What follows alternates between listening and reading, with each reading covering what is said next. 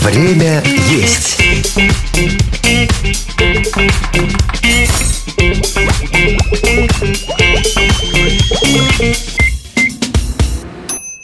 Добрый день, дорогие друзья! Вы слушаете «Время есть» — подкаст для тех, кто хочет не только вкусно и правильно питаться, но и знать, как все это приготовить. Меня зовут Михаил Вольных. Большой список того, в чем я не разбираюсь профессионально, с недавних пор пополнился и кулинарией. И я этому бесконечно рад, ведь благодаря помощи моего соведущего это скоро изменится. Кстати, о моем соведущем. Встречайте частный повар и ведущий кулинарных мастер-классов Руслан Блынский. Здесь э, звук аплодисментов. Руслан, привет! Михаил, приветствую.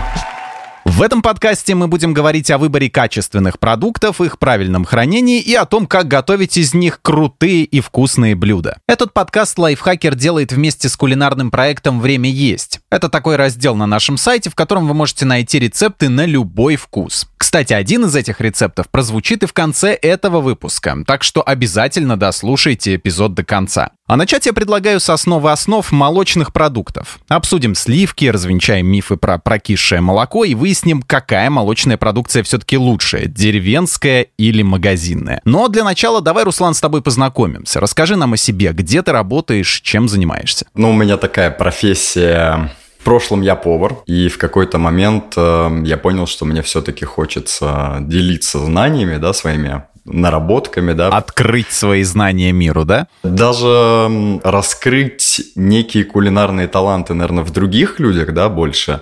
И желание именно, да, поделиться, там, можно сказать, с миром, да, своими знаниями, вот преподавать твое призвание. Да, и то есть я понял в какой-то момент, что вот особенно в больших городах, да, вот Москва, Питер, достаточно так э, стали набирать популярность различные кулинарные мероприятия, да, какой-то перформанс, шоу, и в какой-то момент, работая в ресторане, я просто решил попробовать. Вот, я подумал, вроде смежное направление, почему бы и нет. Есть люди, которые вот не хотят долго морочиться с готовкой, например, да, и они меня просят там, Руслан, вот хочу себе классный, красивый праздничный стол, желательно, чтобы это все было быстро, да. Хочу себе сегодня бутерброд приготовить с колбасой. Ну, бутерброд тоже, бутерброду рознь, да, можно такой бутерброд сделать, что там человека можно шокировать. Руслан, умираю, научи яичницу яичницу готовить.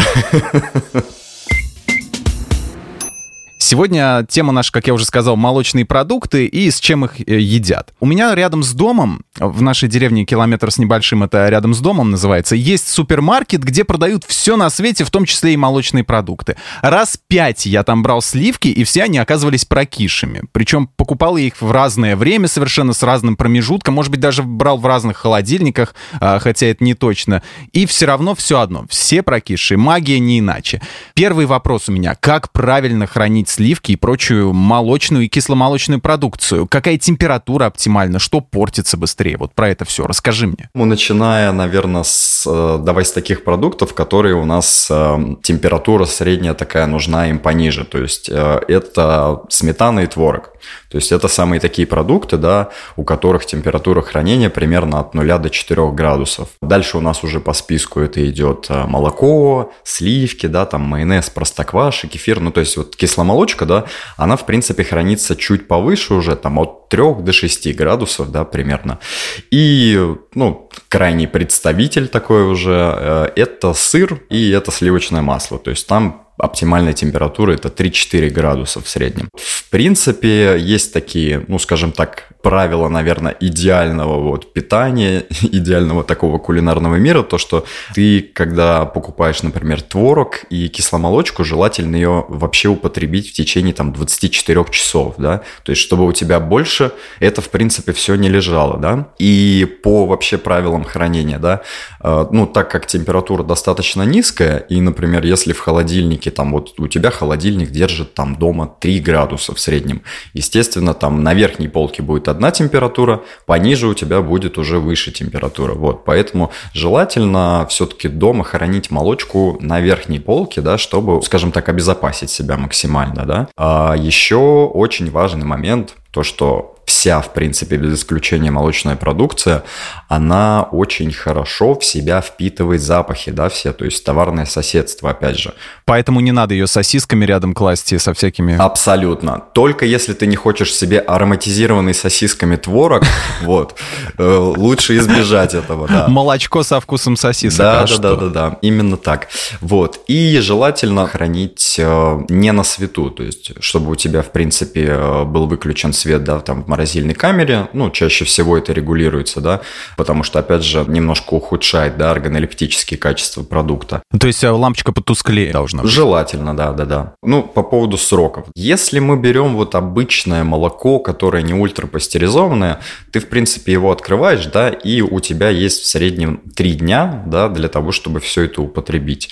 Три дня. Да. Я не знал, я иногда дольше храню. Ну, если это ультрапастеризованное, да, то как бы там температура несколько выше обработки, оно может у тебя дольше храниться. Сливки, в принципе, хранятся примерно э, сутки-полтора, да, то есть в идеале вот ты сливки купил, там открыл, для чего ты использовал, да, и они у тебя стоят там 36 часов. Дальше, опять же, да, э, ну, употреблять как бы на свой страх и риск можно. Кефир, да, кефир у нас в среднем 2 дня стоит, то есть нечто такое среднее, да, кисломолочка, как мы уже сказали, вот есть у тебя сутки, да, в идеале, вот купил бутылочку кефира, там вечер. И выпил как можно быстрее. Да, это прям будет вообще шикарно, да. Масло сливочное. Ну, с маслом как бы все попроще. Масло ты спокойненько купил в магазине, посмотрел по датам, ага, все классно, у меня еще есть время, и оно у тебя в холодильнике спокойно месяц может храниться вообще без проблем, там 30-35 суток, не проблема. Ого. Это мне нравится, да, я люблю подолгу хранить. Все, масло мой фаворит. Теперь нафиг молоко все это. Больше не покупаю, ее портится. Зачем оно нужно? Масло. Да, Всё, да, да, отлично. теперь все сливочно-масловая диета. Все, все, да. Вот, мороженое, например, да, возьмем мороженое. О, да, Мо- мое любимое. Мороженое, в принципе, мне кажется, мороженое тоже твой фаворит будет наравне со сливочным маслом, потому что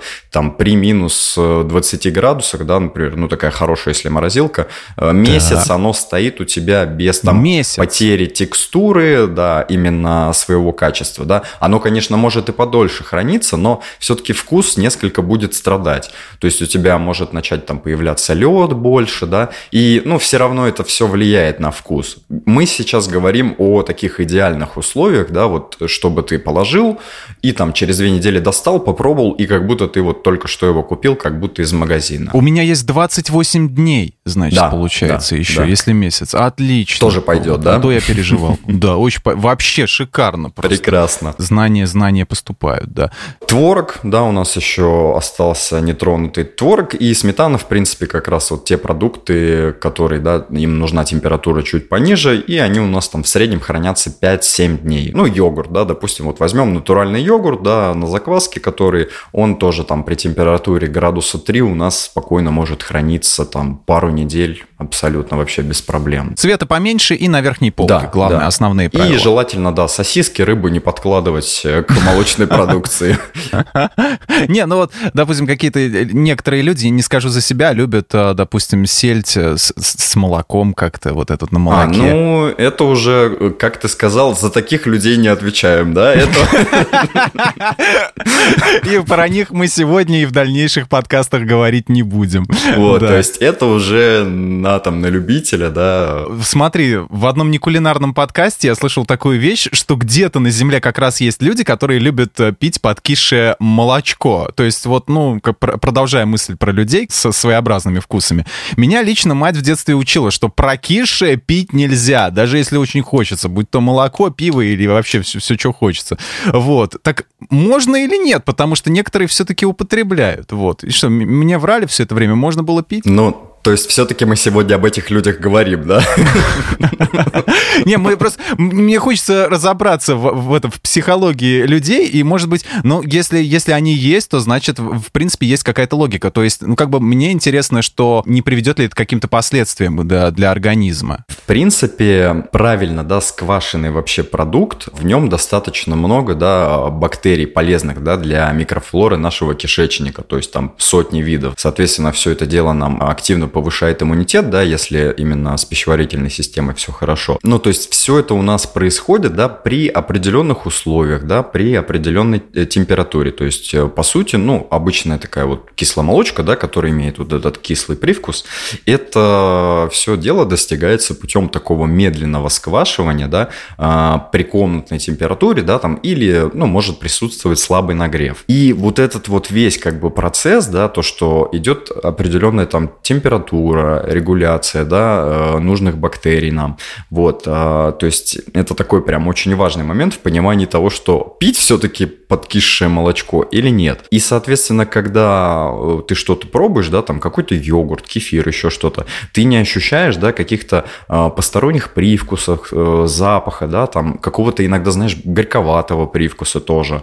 То есть тут получается как бы симбиоз именно в этом процессе того, что у тебя, по сути, идет э, активное размножение бактерий, да, и, скажем так, микроорганизмов еще из окружающей среды. Вот. И только в симбиозе вот вместе, да, когда они работают, тогда, соответственно, можно говорить о полезности, да, продукта. Ну, когда, грубо говоря, ты знаешь, какие бактерии, да. что за микроорганизмы да. там живут. И, и, соответственно, если у тебя, э, по сути, внутри ничего нету, да, ну, то есть э, самого там молока, например, да, оно у тебя ультрапастеризованное, и, ну, ты его пробуешь, да, а оно у тебя уже там долго в холодильнике стоит, то есть, соответственно, оно обсеменяется уже микроорганизмами там из окружающей среды, и, ну, на самом деле не очень безопасно там его пить, да, то есть... Мало ли что туда попадет, какие бактерии, да? Да, да, то есть оно как бы, э, ну, бывает реально так, что по какому-то именно признаку, оно реально может начинать горчить, да, вот, то есть это выделяются какие-то определенные токсины, да, и как бы, естественно, пить его там нежелательно. То есть э, тут, в принципе, если говорить о том, пить или не пить, э, единственное, ну, такая вот, э, ну, мой вообще взгляд, да, профессиональный на это, на все, вот есть у нас пастеризованное молоко, да, у него температура его обработки, она несколько ниже, нежели стерилизованного, да, то есть там в среднем, ну, где-то колеблется разные есть э, варианты, да, разные технологии, там от 60 до 80 градусов. Вот. Э, и, соответственно, по времени тоже все это разделяется. То есть там есть кратковременное, есть подольше нагрев, но как бы все это сводится к тому, что в нем еще остаются да, бактерии внутри. То есть не все умирает, да, в отличие вот а, от э, ультра пастеризованного, да, например. И, соответственно, из него, например, ну, можно приготовить как раз там тот самый йогурт спокойно, да, то есть взять там, добавить, нагреть слегка, и у тебя как бы все это получится. Единственное, если он у тебя стоит вот в, в таком виде, скажем, просто в холодильнике, да, и там день-два, ты его можешь, ну, использовать э, для выпечки, там, выпечка, блины. Это как бы окей, ладно. Потому что при жарке бактерии убиваются, да, я так понимаю? Конечно, да, у тебя проходит термообработку вся эта история, соответственно, ты как бы можешь себя обезопасить. Вот, а бывают люди, которые, да ладно, молочко вот такое нормальное, оно прям для простокваши топчик, да, вообще вот классно будет. Вот, соответственно, тут как бы, ну, я лично опасаюсь, да, и я призываю людей, там, которые так делают, все-таки отказаться от этой идеи, да, потому что, ну, мало ли что, то есть, ну, можно реально серьезное там отравление получить. Все-таки молочко подкисшее не стоит употреблять. Мы сейчас, знаешь, как будто в какой-то психологии маньяка пытаемся разобраться, да? А почему вы так поступаете?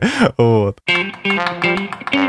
Продолжая вот, кстати, тему, у меня, как бы, копаемся в моем страшном прошлом, у меня есть такой старинный холодильник, а, который надо периодически размораживать, а то он плохо работает. И при одной такой разморозке я решил переложить как раз свои любимые сливки, купленные в нормальном месте, вот с нормальной, так сказать, обработкой и все, все такое. Они замерзли и превратились в лед а потом растаяли, но получились какими-то комочками. То есть, когда я их добавил в какао, я увидел, что там что-то такое плавает. Естественно, пить я это не решился.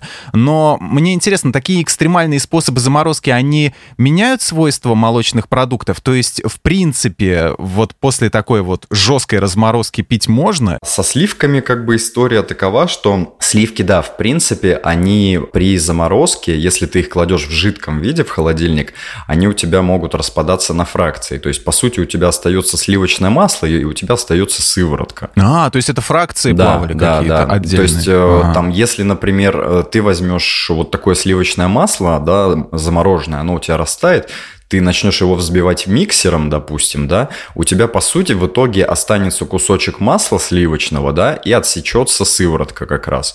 Ну, как бы... А, оно раз, разлагается, на, получается, на элементы, из ну, которых состоит, да? Да, то есть расслаивается. И дальше уже, то есть, опять же, э, вот эти производные, там, а, ты можешь сыворотку там использовать условно там для теста, допустим, да, сливочное масло, там, опять же, в каких-то тоже целях, там, для кондитерки, для какой-то. Если говорить вообще, в принципе, о продуктах, да, об остальных, например, э, сыры, если мы берем, с сырами как бы история такая, особенно с твердыми, да, тут, мне кажется, вот с ними лучше всего все это происходит, потому что там твердые сыры, а, типа там гауды, чеддера, пармезана, да российский тот же самый, да, они как бы отлично вообще заморозку проходят, и в принципе ты когда, ну, размораживаешь уже их, да, на консистенцию и на их вкус, по сути, ну, вообще почти не влияет, да, то есть как бы... Ну, то есть ну, они с защитой получаются такие, да, с внутренней? Ну, можно сказать так, да. Если сыр морозит, ну, такой тоже, это от меня небольшой такой лайфхак, как раз. Можно слегка, если ты кладешь несколько кусочков, например, чуть-чуть их присыпать крахмалом, вот, э, чтобы в процессе заморозки они у тебя не слипались. То есть потом ты без проблем их как бы сможешь разъединить. Это как бы что у нас а, касается сыров. По творогу какая история. Творог – это все-таки такая штука, что морозить, в общем, творог лучше, когда он сухой прям, да, то есть у тебя, опять же, э, ты можешь его отжать, чтобы у тебя там сыворотка осталась отдельно, там можно ее там в тесто использовать, да. А сам творог, э, если морозишь, да, он прям сухой, и дальше ты его там можешь использовать э, после разморозки там в сырнике, например, какие-то там ленивые вареники, да, то есть э, какие-то запеканки, то есть ты уже его консистенцию как бы там добавишь, сметана, яйцо, там еще что-то, поиграешь, да. То есть что-то близкое к сыру получается, да? То есть замораживать также можно? Ну, можно сказать так. И там просто меньше элементов, на которых он может распадаться, да? Сильно влага уходит из творога, поэтому ты можешь использовать именно для каких-то определенных только целей, да, то есть э, для кулинарных своих задач. То есть, условно, ты не можешь заморозить творог, потом разморозить его и начать есть просто вот в свежем виде, не ощущая того, что, да, э, с ним что-то произошло. То есть, да, он будет слишком сухой, очень сухой, да, и все это будет как бы неминуемо отражаться на его вкусе, да. По поводу нашего прекрасного молока. Оно фактически при заморозке не расслаивается, то есть буквально там слегка может, да, э, его можно там легко ложкой перемешиваешь ты и спокойно пьешь. То есть там на севере, например, да, спокойно морозят молоко, вот, и без проблем потом его размораживают, вот, пьют и то есть оно не теряет там в своем качестве, не теряет во вкусе, да.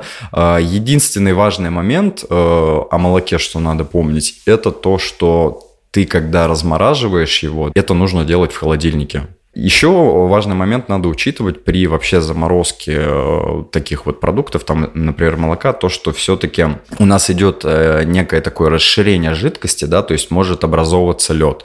Соответственно, когда мы что-то морозим в чем-то, да, нужно немножко места оставлять. То есть не так, что ты залил до края, да, и морозишь. У тебя все это может как бы начать полезть наверх, да, в результате заморозки. Вот, поэтому немножко места у тебя должно оставаться. Ну и, конечно, желательно молоко повторно повторно не морозить, да, то есть туда-сюда, там уже оно может начать терять немножечко в своем вкусе, в своем качестве, да. То есть одна заморозка идеальна, а потом уже лучше не делать таких экспериментов. Да, одна заморозка идеальна, да, дальше уже как бы все, ты его отправляешь в дело, скажем так.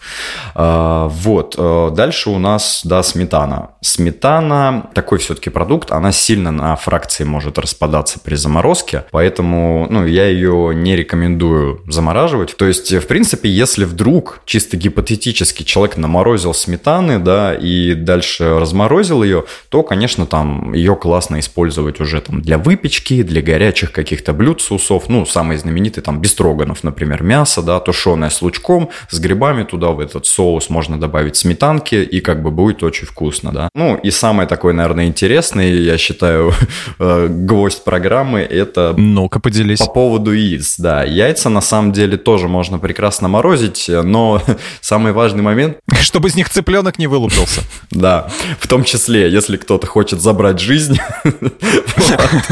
А, да, по поводу яиц, главное не в скорлупе, потому что яйца будут взрываться нещадно. И это будет э, э, после того, как человек послушает, такой, нет, ну я же послушал, что яйца можно морозить, почему они взрываются? Вот, а, на самом деле, да, яйца можно спокойно морозить, но их нужно э, извлекать из скорлупы, да, по каким-то формочкам, например, и замораживать. Они прекрасно поддаются заморозке, и большой плюс в этом во всем то, что желток, он становится более упругим после заморозки. То есть это вот как раз в тему там того, что вот у меня там что-то не получается, у меня вечно текут желтки, да, или там какие-то блюда, ну, из разряда вот... Подморозить просто. Да, в фастфуде там, например, да, тоже иногда используют такую технику, когда там какой-нибудь бургер или тост идет а, с омлетом, допустим, или с каким-то яйцом, да, чтобы желток меньше растекался, и он был более упругим, как раз яйца подмораживают специально для этого. А, вот что да, они делают. Да. Я не знал, кстати, что яйца взрываются, это интересно. Я, наверное, повзрываю после подкаста, люблю экспериментировать. Про взрывы на кухне мы тоже потом поговорим раз уж мы немножко затронули жирность молочных продуктов, я бы тоже хотел спросить, потому что для меня, на, на самом деле, все вот эти цифры на молочных продуктах, то есть там 3% жирности, 10% жирности, они мне ни о чем не говорят. То есть как бы я худой, они жирные, давай знакомиться, да, и вообще никаких проблем нет. Но кто-то по этому поводу парится. И как вообще, на что обращать внимание, когда вот выбираешь именно продукт по жирности? Что, как, какая жирность, что значит? Объясни. А, ну, по поводу жирности вообще, в принципе, принципе, да, если человек, э, ну, скажем так, как-то скептически именно к процентному содержанию жира относит, ну, то есть он смотрит там, о, молоко, 6%. Ну да, сильно, сильно парится, да. да. Что-то угу. там с ним не так. Но тут очень важный момент стоит оговорить, то, что процент жирности не равно меньшему количеству калорий ни в коем случае. То есть вот когда человек выбирает что-то, он об этом напрочь может забывать. То есть человек думает, ага, я возьму, значит, жирность процент поменьше, меньше там калорий Потому что будет. Этого, да. Меньше полнеть будут, да. Да вот ничего подобного вообще. То есть э, смысл-то как раз в том, что чем меньше жирность продукта, тем, а, соответственно, чаще туда добавляются всякого рода там стабилизаторы, эмульгаторы, да, то есть какие-то добавки, которые... Они а дополнительно тебе калории обеспечивают? Они, ну, скажем так, они даже больше, знаешь, э, саму текстуру подправляют продукта, потому что, безусловно, уменьшение э, жирности, да, в продукте, оно влечет за собой изменение его текстуры, органолептики его, то есть, соответственно, как-то это надо восполнить, да, и там уже производители начинают там экспериментировать, пробовать что-то добавлять. Как комфортно, опять же, то есть кому-то там, да, комфортно, например, пить вот 6% да, э, молоко, да, больше именно отталкиваешься от вкуса, да, но вот не стоит забывать о том, что всегда что-то в продукте, у которого меньшее количество жира, может еще присутствовать, и не факт, что это будет полезно твоему организму, безусловно, да, то есть там, например, если мы возьмем, а, ну, элементарно там молоко, допустим, если конкретно по цели, вот у тебя дома, например, стоит кофемашина, машина, да, и э, там ты любишь капучино с утречка выпить, да? Предположим, да. Предположим, есть кофемашина, предположим, люблю капучино. Да, да. ну, допустим, да. Где-то в параллельной вселенной, да? Я уверен, что такие люди есть, и если, ну, грубо говоря, там, ты возьмешь слишком низкий э, процент, да, жирности, безусловно, у тебя молоко просто не будет взбиваться, да, там, там растительное молоко тоже, там, например, овсяное берешь, оно как бы не взбивается, ну, определенных там а, производителей, да, потому что маленький процент жира, опять же. Тут вот скорее от каких-то своих таких ощущений, но вот самое главное помнить, что маленький процент жира это не значит меньше калорий, потому что часто еще сахар, например, добавляется, да, опять же, в эти продукты, да, э, то есть условно ты там фруктовый йогурт, например, ага, окей, ты вроде бы смотришь, там вроде процент жирности в нем поменьше, да, но туда добавляется сахар еще плюс, например, грамм 50, и, соответственно... Который увеличивается. И вроде бы написано, да, что там 1-2%, например, жирности, но по факту калорий там увеличивается, да, в нем. Лучше брать продукты просто с меньшим количеством разных наполнителей. То есть это все сахар, это все калории, так или иначе.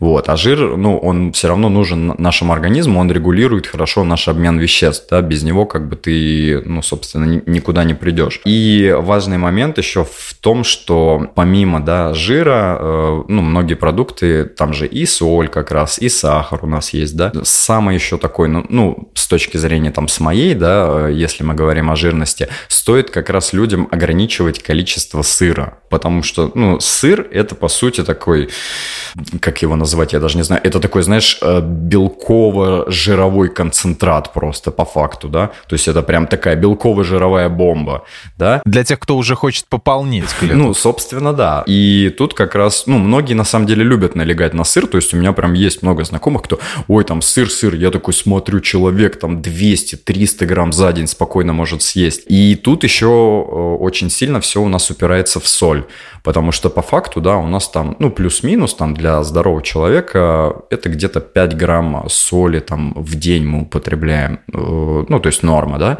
вот. И там для примера мы можем взять э, условно, ну, тот же самый пармезан 100 грамм, да, в нем примерно там полтора-два грамма соли.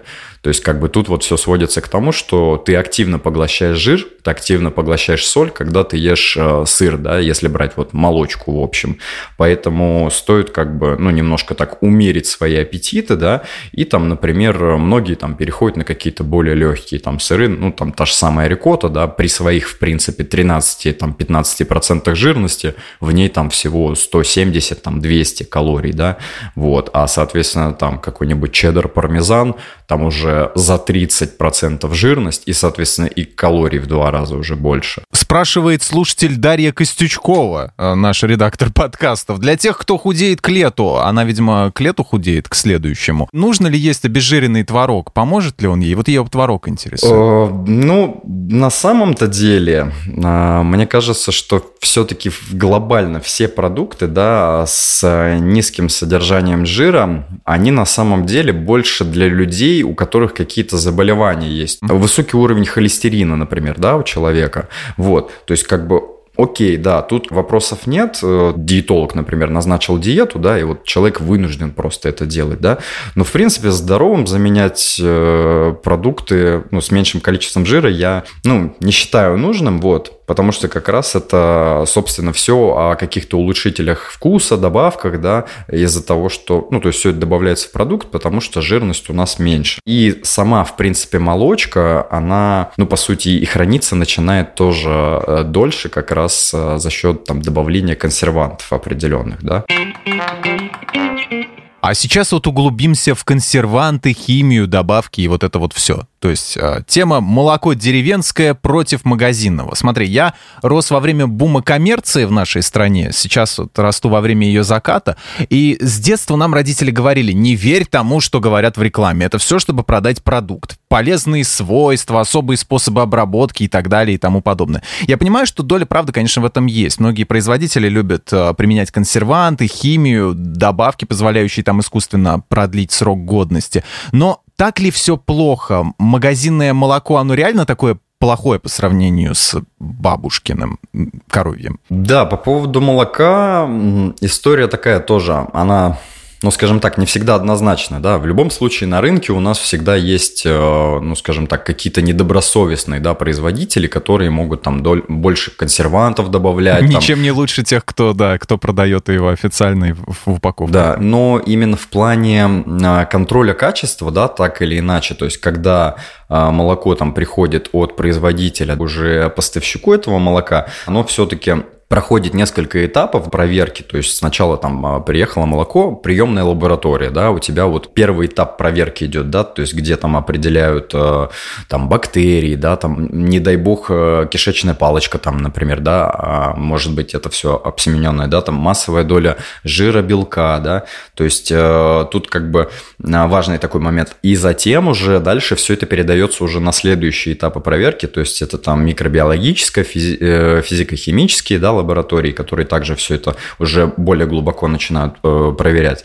Вот, если, в принципе, э, говорить вообще глобально о молоке, которое ну, в масс-маркете ты зашел в магазин и купил, то Безусловно, антибиотики, да, то есть тебе, возможно, не будет писать там производитель, да, что там они есть, они ну, могут, естественно, присутствовать, да, но с другой стороны, очень такой двоякий момент в плане, что, например, окей, деревенская бабушка, у нее есть одна корова, но ты никогда не знаешь, в каких условиях, как она ее доит, да, там... Ну, паспорт здоровья этой да, коровы, пожалуйста. Да, паспорт да? здоровья, опять же. Надо понимать важный момент, э, что качество молока, оно равно условиям содержания скота, да, то есть, э, условно, если, например, коровы где-то там бегают э, по лугам, ну, картинка такая всегда красивая, радужная, да, там альпийские луга, коровки бегают, едят сладенькую травку, да. На самом деле это может иногда свидетельствовать о том, что, ну, у фермерства, да, в котором эти коровы, у них какое-то бедственное положение, да. То есть тут как бы момент в том, что, ну, производитель, в принципе, старается оборудовать специальные, да, там, загоны, и там коров иногда выводят там на променад, например, да, потому что так или иначе, когда корова двигается, да, происходит движение, она больше молока так или иначе дает. И вкус самого молока, безусловно, он от питания зависит, да, то есть, например, там, если коровка пошла там на лугу, поела какую-нибудь полыни, да, там, или чего-то такого, то, безусловно, это может отразиться на вкусе, качестве молока. Главное, чтобы корова не шлялась, где попала, ну, да? Да, да, вот это как раз и важный момент, что там где-то просто в горах, а, взяли, выпустили, а, иди, буренка моя, гуляй, гуляй, гуляй. Тут, да, создаются, когда условия хорошие для коров, то есть это там светлые помещения, да, там вентиляция у них есть, там помимо, да, э, того, что коровы едят сено, да, им там э, добавляют разный комбикорм, э, соли, фосфаты, ну, то есть это все так или иначе на, на вкус молока сильно влияет, да, и вот как мы привыкли, когда ты пьешь, и у него такой, ну, прям нежно-сливочный, да, и даже немножко сладковатый вкус иногда. То есть все вот это вот в совокупности очень сильно влияет. То есть, получается, можно искусственно создать э, атмосферу такую, что будет э, получше, чем вот эти вот ваши э, пресловутые луга, да, из рекламы. Конечно, да-да-да. Еще такой один момент, что лучше, в принципе, само молоко пить отдельно от еды всегда, от основной, да. Оно просто лучше будет усваиваться у тебя. А мы все привыкли к вот этому, знаешь, образу, что показывают в рекламе, то есть стакан молока и какая-нибудь каша. То есть получается у ребенка, да, потому что взрослые этого этим не питаются, там дальше дальше вкусы портятся со временем. Вот, они предпочитают больше прокисшее молочко пить. Вот. И получается, что молоко надо отдельно. Ну, желательно, да, молоко употреблять отдельно, просто из-за того, ну, то есть меньше нагружать свою пищеварительную систему, да, ЖКТ. Ты знаешь, я вообще стал обращать внимание в последнее время, что продаются всякие экзотические виды молока, там всякое кокосовое, миндальное, банановое.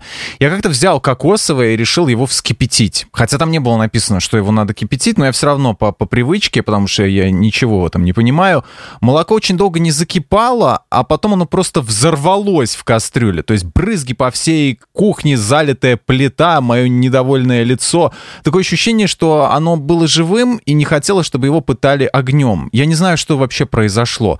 Как ты относишься к таким видам молочной продукции? И стоит ли их брать, такое молоко, и уж тем более кипятить? И если вообще можно им как-то пользоваться, в каких блюдах оно будет уместнее всего? Да, на самом деле, ну, скажем так, сейчас, э, в принципе, производство, да, всего вот этого растительного молока, оно перешло, как это говорится, модненькое слово, мейнстрим, да, вот, то есть тут э, э заходишь в кофейню, и если ты такой прям гурман-гурман, ты не просто попросишь капучино, да, там, а попросишь, так, а сделайте мне капучино на банановом, да, там, или еще что-то, вот, то есть э, тут, конечно, безусловный плюс, что, в принципе, больше разнообразия вкусов, да, больше какая-то гамма у тебя, то есть ты можешь э, попробовать там экспериментировать. Если, например, даже ты молоко, ну, допустим, плохо переносишь, тут уже как бы все от твоих предпочтений, там, а, допустим, миндальное, да, оно там чуть более терпкое, допустим, миндальное там можно попробовать использовать, приготовить какой-нибудь, например, суп там из брокколи с добавлением миндального молока. Кокосовое молоко вообще супер классное, я считаю, то есть его, кстати, насколько я помню, э, сам процесс приготовления молока, там именно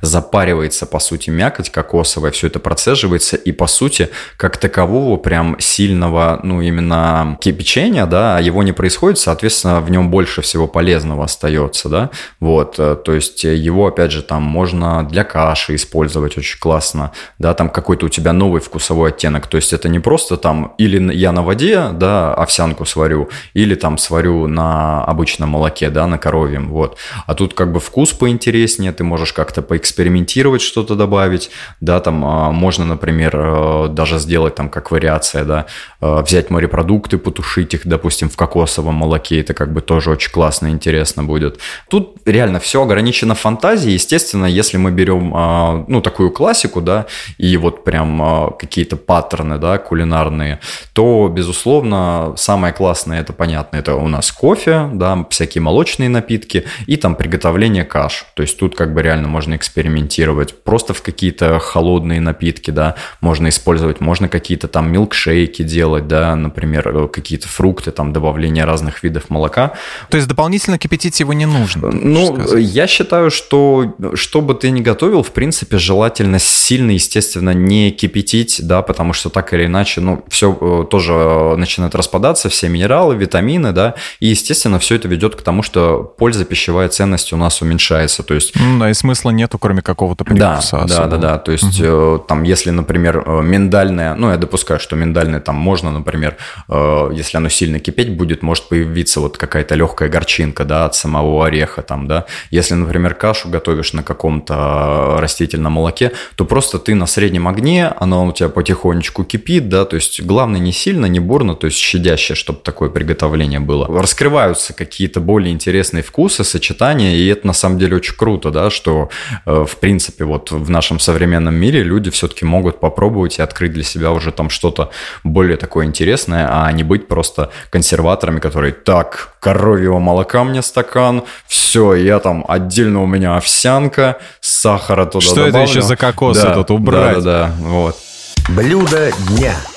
Ну, теперь перейдем к рубрике «Блюдо дня» блюда дня в одно слово, где мы делимся с вами простыми, но очень интересными и вкусными рецептами. Что мы сегодня будем готовить, Руслан? Из чего и зачем? Рассказывай побыстрее. Да, сегодня мы будем готовить э, сырники по моему рецепту. Количество ингредиентов максимально небольшое в нем, только лучше. Мы берем творог 300 грамм, берем 30 грамм манки, щепотку соли, ну 20-30 грамм сахара по вашему да, вкусу и там буквально 5 5 грамм а, ванильного сахара. Мы хорошенечко все это перемешиваем, то есть э, у нас больше жидкости в принципе никакой там нету. Хорошенько вымешиваем и дальше мы также катаем шарики небольшие, там 50-60 грамм, ну как вам нравится, вот. Приплюснули немножко, можно или э, руки смочить водой, да, или наоборот в муке их так немножечко, да, припылить, вот, чтобы главное не липло. И дальше мы аккуратненько наши сырники панируем а, в муке тоненьким слоем и все это